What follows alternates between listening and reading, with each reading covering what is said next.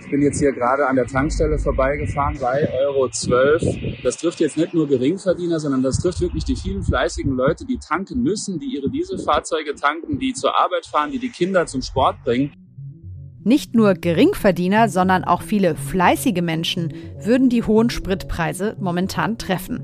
Ja, eine mehr als unglückliche Formulierung, abgesetzt in einem morgendlichen Twitter-Video an einer Tankstelle, aufgenommen von Tobias Hans, dem amtierenden Ministerpräsidenten im Saarland. Der Shitstorm, der darauf folgte, hat den schlechten Umfragewerten des CDU-Politikers wohl kaum geholfen. Aber immerhin hat diese Episode ein kleines Schlaglicht auf ein innenpolitisches Ereignis geworfen, das im Strudel der Weltpolitik gerade völlig untergeht. Am Wochenende findet die erste Landtagswahl nach der Bundestagswahl im Herbst statt, im Saarland. Und das ist traditionell für die neue Regierung in Berlin auch immer ein wichtiger Stimmungstest. Der könnte Stand heute für die SPD ziemlich positiv ausfallen, denn deren Kandidatin hat beste Chancen, die CDU zu schlagen. Das erste Mal seit 22 Jahren. Wie das kommt, erzählt mir gleich Julian Steib, unser Korrespondent vor Ort. Außerdem spreche ich mit einem Wahlforscher darüber, welche Signalwirkung das Ergebnis im Saarland für die noch viel wichtigeren Landtagswahlen im Mai haben könnte, in Schleswig-Holstein und Nordrhein-Westfalen. Auch da könnte es nämlich für die Ministerpräsidenten der CDU ziemlich brenzlig werden. Heute ist der 24. März. Mein Name ist Marie Löwenstein. Willkommen zum FAZ-Podcast für Deutschland. Als erstes möchte ich jetzt mit meinem Kollegen Julian Steib sprechen, unserem FAZ-Korrespondenten für Hessen, Rheinland-Pfalz und das Saarland, und mit ihm auf die anstehende Wahl schauen. Hallo Julian. Hallo. Erklär uns doch erstmal ein bisschen den landespolitischen Hintergrund. Wer regiert momentan im Saarland und wer tritt bei der Wahl gegeneinander an? Ja, im Saarland regiert seit 22 Jahren die CDU, seit 2012 in der Großen Koalition. Bis 2018 war die Ministerpräsidentin Kramp-Karrenbauer, die hat dann die Macht an ihren Nachfolger übergeben, an Tobias Hans. Der kam damals für viele überraschend nach oben ähm, und der muss sich nun erstmals in Landtagswahlen den Wählern stellen. Seine Herausforderin ist Anke Rehlinger von der SPD, die ist Wirtschaftsministerin, stellvertretende Ministerpräsidentin. Du hast ja beide im Wahlkampf begleitet. Sprechen wir doch erstmal über den Amtsinhaber Hans. Was können wir uns da vorstellen? Was ist das für ein Typ? Der Hans ist immer noch recht jung. 2018 kam er als jüngster Ministerpräsident überhaupt an die Macht. 40 Jahre alt war er damals. Der war davor CDU-Fraktionsvorsitzender gewesen, wie auch sein Vater einst. Der hat, was ungewöhnlich ist, keinen Abschluss, keinen Studienabschluss, auch keinen sonstigen. Er hat sein Studium nach 18 Semestern, meine ich, abgebrochen und dann einen Job bekommen als Referent des Gesundheitsministers damals. Der lebt mit Frau und drei Kindern ein bisschen außerhalb äh, auf einem Pferdehof, ist ein recht angenehmer Typ so im Umgang, kann gut reden. Äh, mit Leuten im Wahlkampf ist er recht distanziert, was ihm auch zunehmend in der äh, Partei vorgehalten wird. Ähm, und gerade im Saarland, wo jeder jeden kennt, natürlich schon ein großes Thema ist, da muss das eigentlich funktionieren. Und in seiner Partei wird ihm zudem eine gewisse Wechselhaftigkeit äh, bei den Themen vorgeworfen. Er hat in der Corona-Politik das Saarland immer wieder als Modellregion inszeniert, auch nach außen in unzähligen Talkshow-Auftritten und äh, dann aber wieder zurückrudern müssen, um doch äh, Lockerungen zurücknehmen müssen. Und er hat jetzt gerade vor allem bei der einrichtungsbezogenen Impfpflicht auch herumgerudert. Da hat das Saarland ja auch zugestimmt. Dann war er im, in, in der Gefolgschaft Söders dagegen, um dann am Ende das Ganze jetzt doch umzusetzen. Das ist sozusagen ein Punkt, den ihm nicht nur die, die politischen Gegner vorwerfen. Der Hans macht Sachen gerne sehr rasch, sehr groß, spricht zum Beispiel immer übers Saar Valley, was das Saarland auch werden solle. Und im Saarland gibt es schon einiges in Sachen äh, künstlicher Intelligenz vor allem. Da gibt es sehr gute Strukturen, aber drumherum ist halt sehr wenig. Ich meine, das Saarland steht wirtschaftlich wirklich sehr, sehr schlecht da. Das ist ein Punkt, bei dem ihm dann manche sagen, zum Beispiel auch die Redinger, die sagt dann, ja, das klingt schon alles sehr gut, aber man muss schon aufpassen, dass man da nicht Türen aufreißt, hinter denen sich dann nichts verbirgt.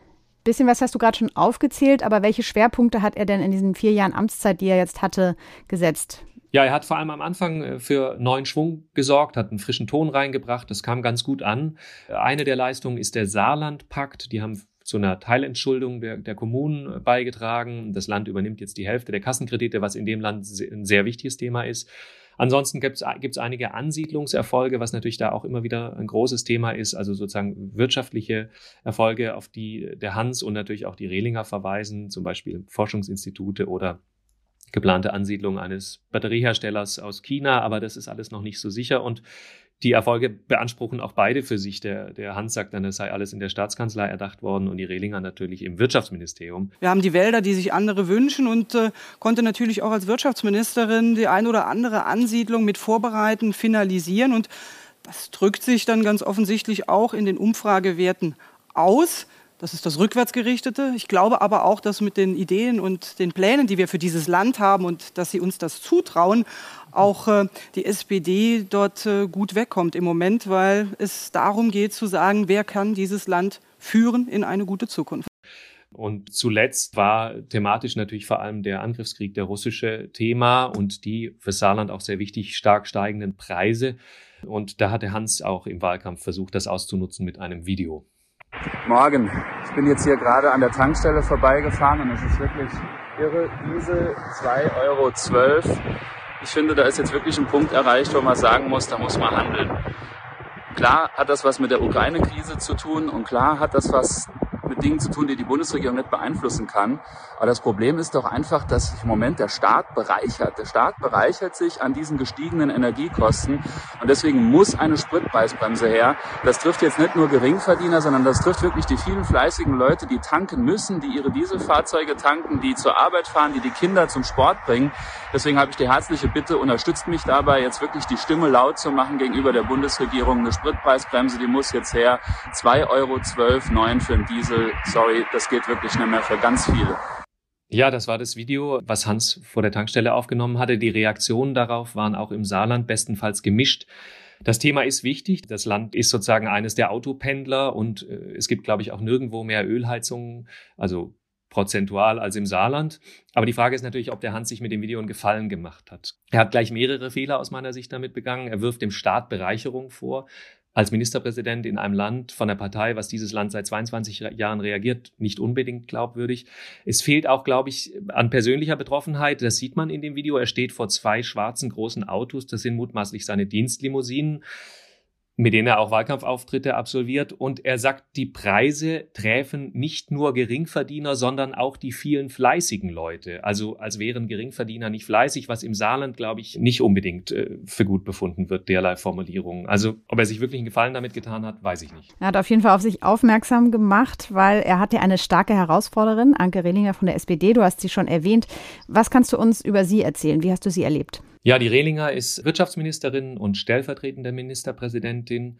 Und ich finde, an ihrer Reaktion auf dieses Video kann man ganz gut sehen, ähm, wie der Wahlkampf im Saarland lief. Äh, sie sagte dazu, in diesen herausfordernden Zeiten kommt es auf besonders verantwortungsvolles Regierungshandeln an und ähm, da tue man besser sozusagen dieses Regierungshandeln am Kabinettstisch als als erster Wutbürger des Landes. Also sie hatte sozusagen stets die Rolle der Souveränen ähm, und eher die Rolle des Herausforderers, also gewissermaßen eine Umkehr der tatsächlichen Rollen. Sie konnte sich souverän geben und er musste rumrudern.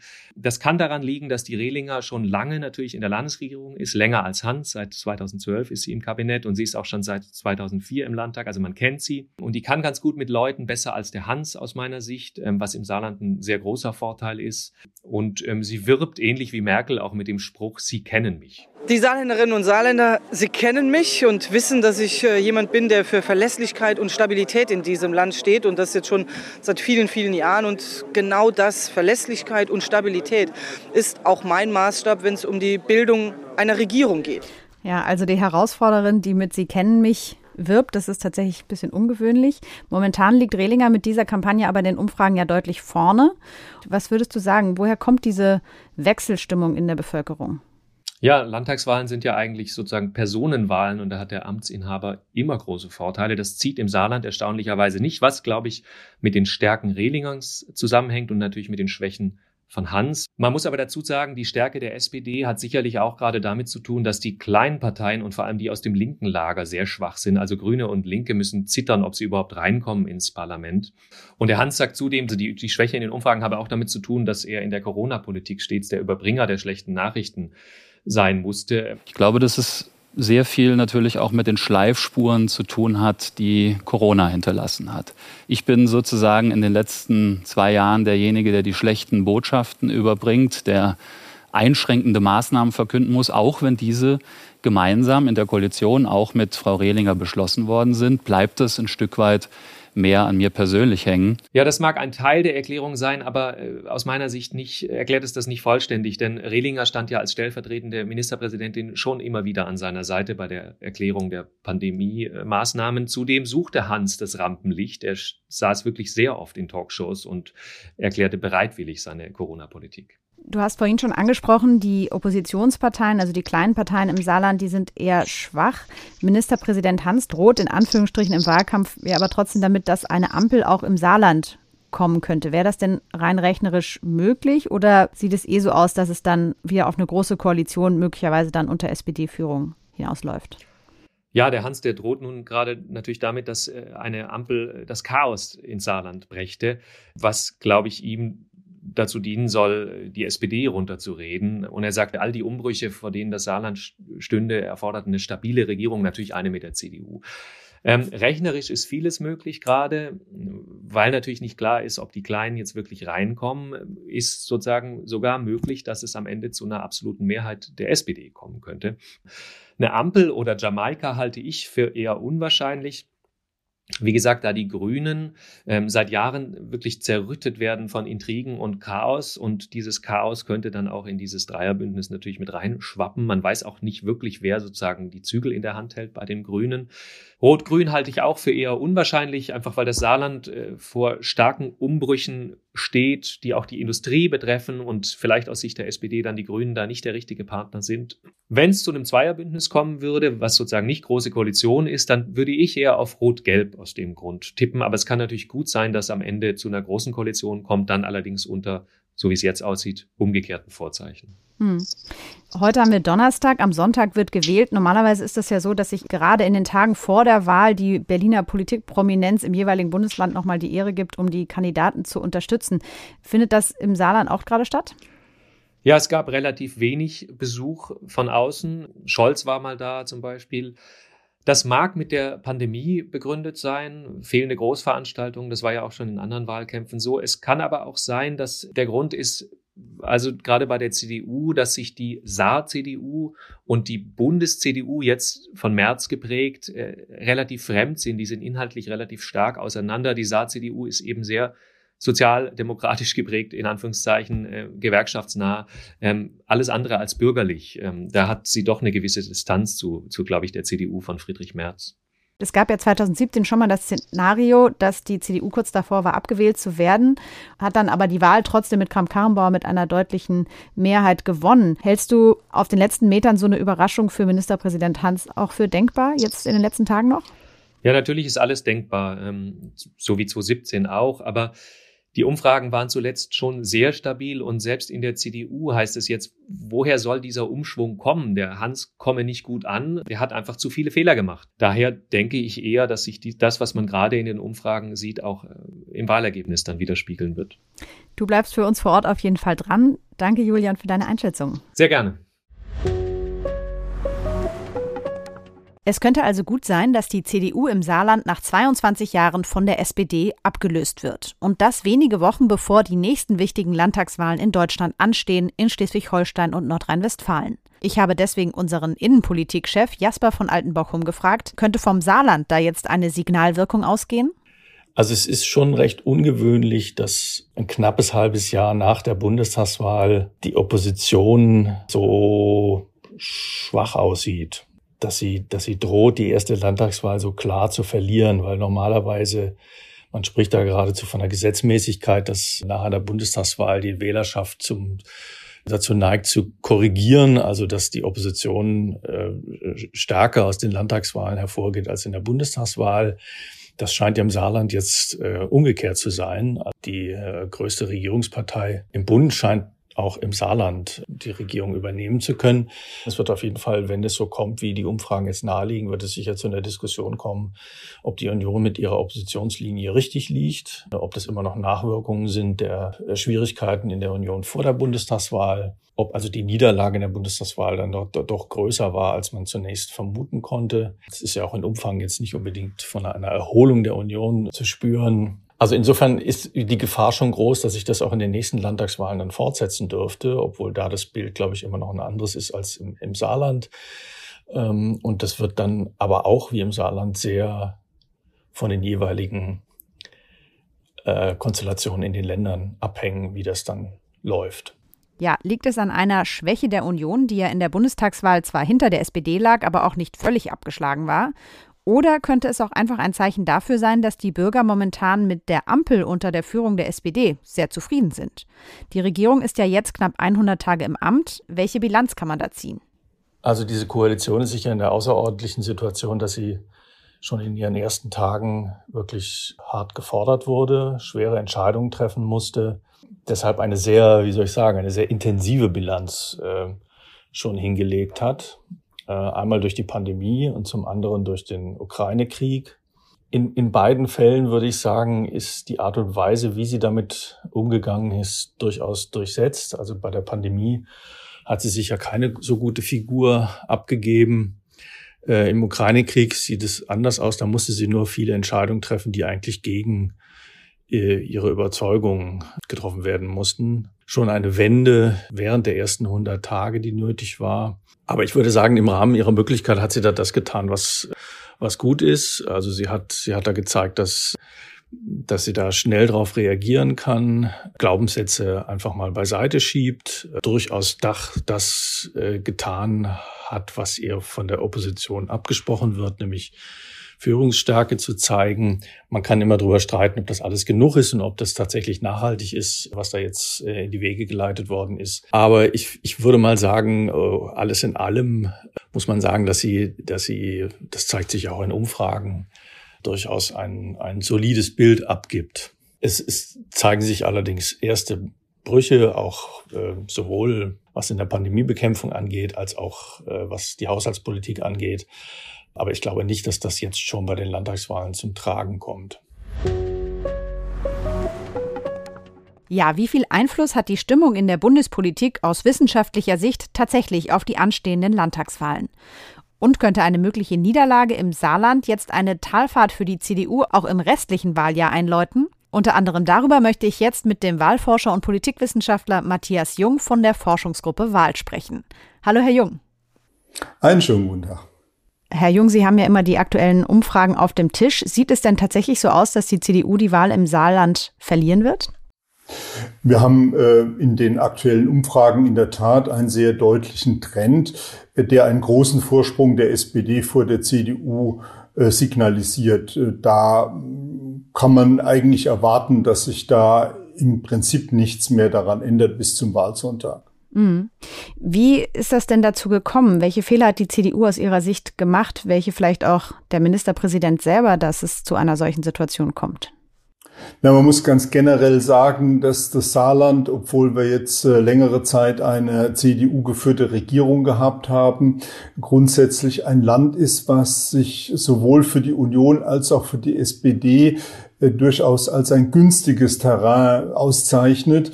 Wir haben, wie wir als wahlsoziologisch sagen, dort eine Cross-Pressure-Situation. Das heißt, es gibt traditionell eine große Verbundenheit über den Katholizismus mit der CDU und über die starke Montanunion geprägte Orientierung über die Arbeiterschaft, die immer noch äh, als äh, in, vor allen Dingen bei den Älteren noch ein wesentliches Bindeglied ist. Von daher ist dort der Wechsel zwischen der CDU und der SPD immer relativ stark.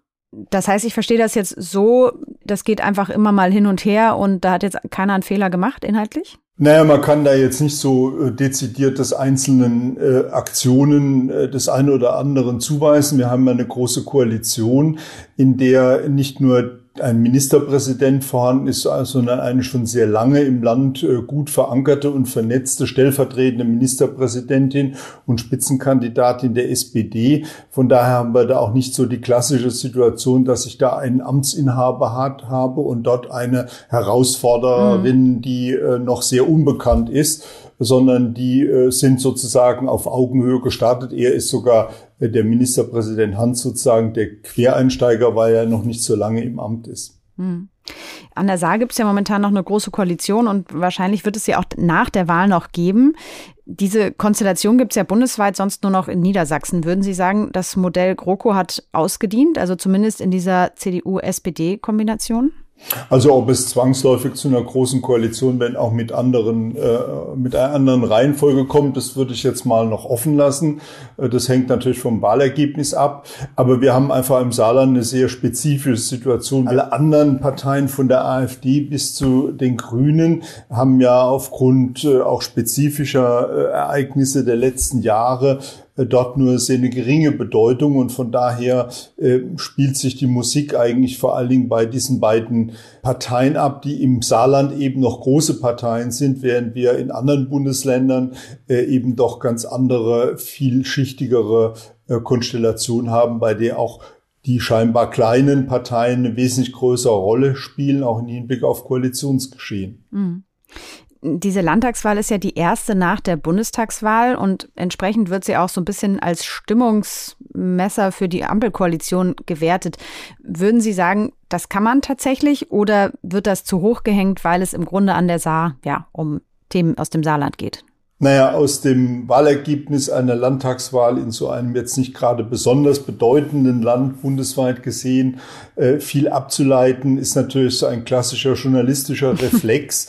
Ähm, wenn man, wenn man die, die Menschen danach fragt, was die Beweggründe ihrer äh, Landtagswahlabsicht sind, dann finden sich äh, da ganz dezidierte mehrheitliche Äußerung, dass davon, dass das rein landespolitisch bedingt ist. Und äh, wir haben ja sowieso momentan eine Ausnahmesituation. Da ist der Bund äh, auch mit ganz anderen Dingen beschäftigt. Natürlich spielen auch die Fragen von Inflation und Energiekosten eine Rolle, die bundespolitisch da schon auch in das Land hineinstrahlen. Aber ich glaube, es geht sehr viel auch um die Personen und die Bewertung der Spitzenperson, hinter wem man sich als Saarländer oder Saarländerin eben dann anschließend repräsentiert fühlt, von wer, wer da eine Regierung führen soll. Und da gibt es eine ganz eindeutige mehrheitliche Präferenz im Land, dass man eine SPD geführte große Koalition haben will. Alle anderen Koalitionsmodelle finden äh, keine Mehrheit innerhalb der saarländischen äh, Bevölkerung. Mhm. Schauen wir gemeinsam jetzt einmal auf die nächste anstehende Wahl, die in Schleswig-Holstein Anfang Mai. Wie ist denn da die politische Konstellation? Wir haben mit Sicherheit äh, auch da wieder eine sehr starke Konzentration auf landespolitische Ereignisse, aber gerade wenn wir es mit dem Saarland vergleichen, haben wir in beiden Ländern etwas unterschiedliche Ausgangssituation. Die Situation im Saarland ist gekennzeichnet, dass sich da zwei Spitzenkandidaten von CDU und SPD auf Augenhöhe begegnen.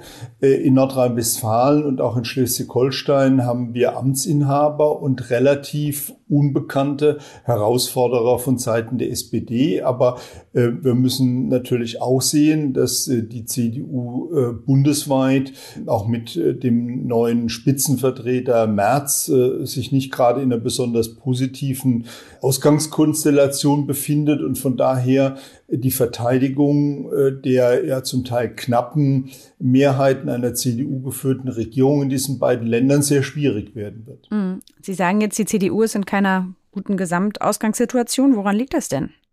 Naja, es liegt natürlich daran, dass man die Bundestagswahl dramatisch verloren hat und der personelle Entscheidungsprozess innerhalb äh, der CDU dazu geführt hat, dass ein Spitzenvertreter sowohl die Partei als auch die Fraktion führt, äh, der eben bei den Sympathiewerten, die wir immer seit Monaten in den bundesweiten Umfragen messen, überhaupt nicht auf Augenhöhe mit dem Kanzler oder anderen Politikern ist, sondern ausgesprochen reserviert bewertet wird. Mhm.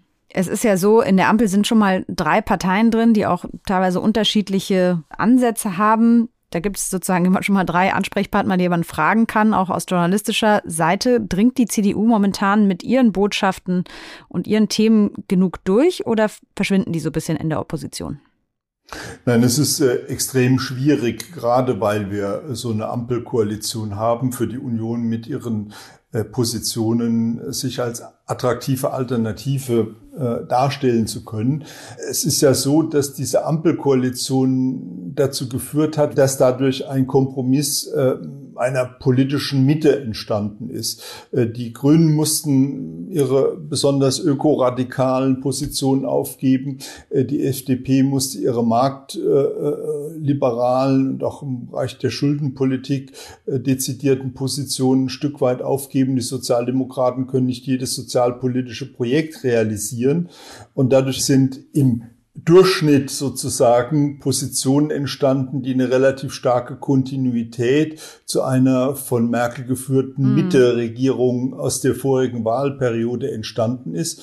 Und äh, da ist es sehr schwierig, dann Positionen zu finden, äh, die dann eine dezidierte Alternative zu dieser die breite politische Mitte in Deutschland abdeckenden Koalition zu finden. Und das Ganze ist natürlich jetzt noch verschärft worden durch die Ukraine-Krise, wo ja auch äh, die Grünen und die SPD von äh, pazifistischeren Positionen abrücken mussten und eine sehr starke sicherheitspolitisch orientierte Politik vertreten, die ja genuin eigentlich eher eine Politik der Union gewesen wäre. Mhm.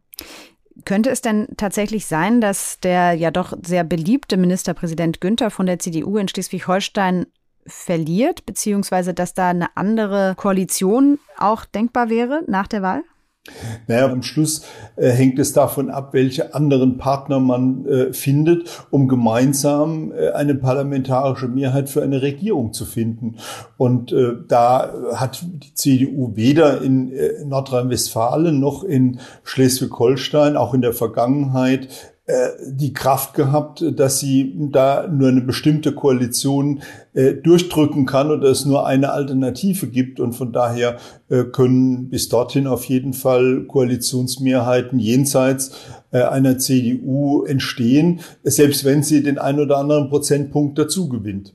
Mhm. Schauen wir jetzt vielleicht nochmal auf die Landtagswahl in Nordrhein-Westfalen. Da ist ja momentan Hendrik Wüst im Amt. Der hatte das Amt von Armin Laschet geerbt, als der als Kanzlerkandidat nach Berlin gegangen ist. In zweieinhalb Monaten ist dort die nächste Landtagswahl. Wie sehen Sie die politische Lage in Nordrhein-Westfalen? Ja, Nordrhein-Westfalen ist ja sehr heterogen. Wir haben ja einen eher CDU-nahen, äh, auch konfessionell geprägten äh, äh, nördlichen Bereich äh, mit dem Münsterland und partiell auch in dem Rheinland. Und wir haben einen traditionell SPD-nahen, arbeitergeprägten, äh, sehr bevölkerungsreichen Bereich im Ruhrgebiet und von daher dort auch unterschiedliche Dominanzen von Union oder SPD. Das ähm, Problem ist ja eigentlich, dass äh, auch diese jetzt im Amt befindliche Koalition in äh, Nordrhein-Westfalen ja nur über eine sehr knappe Mehrheit verfügt mhm. hat und auch die CDU hat ja bei der letzten Landtagswahl jetzt kein übermäßig starkes äh, Ergebnis erzielt.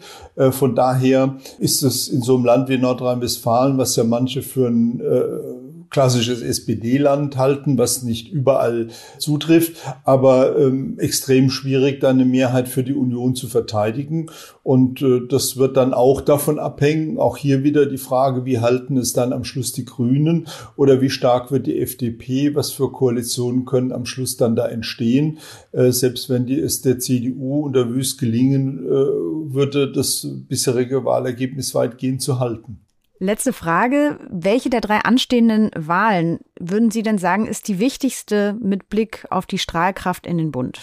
Naja, das ist natürlich ganz klar eine NRW, weil das eben mit weitem Abstand das größte ähm, Bundesland ist und ähm, dort natürlich auch die stärkende Verhältnisse von CDU und SPD immer eine sehr große Rolle im Hinblick auch auf die bundespolitische Bedeutung gespielt haben. Also wenn es der CDU gelänge, Nordrhein-Westfalen zu halten, wäre das auch schon psychologisch natürlich eine Schlappe für die SPD und umgekehrt, wenn man endlich wieder Nordrhein-Westfalen zurückgewinnen kann, sozusagen unter einer SPD geführten Landesregierung, äh, dann würde das äh, eine Kontinuität des Erfolgs der Bundestagswahl für die SPD bedeuten, das dann auch schon einen gewissen Bestand äh, für die nächsten Monate haben wird. Wir dürfen also mit Spannung nicht nur auf die Ergebnisse der Wahl am kommenden Sonntag, sondern vor allem auch auf die im Mai im Westen und Norden der Republik schauen. Und natürlich auf die Bemühungen der CDU, sich in den kommenden Monaten etwas mehr Gehör gegen das laute Konzert der Ampelkoalitionäre zu verschaffen. Das war der heutige FAZ-Podcast für Deutschland. Morgen hören Sie hier meine Kollegin Corinna Budras aus Berlin. Bis zum nächsten Mal.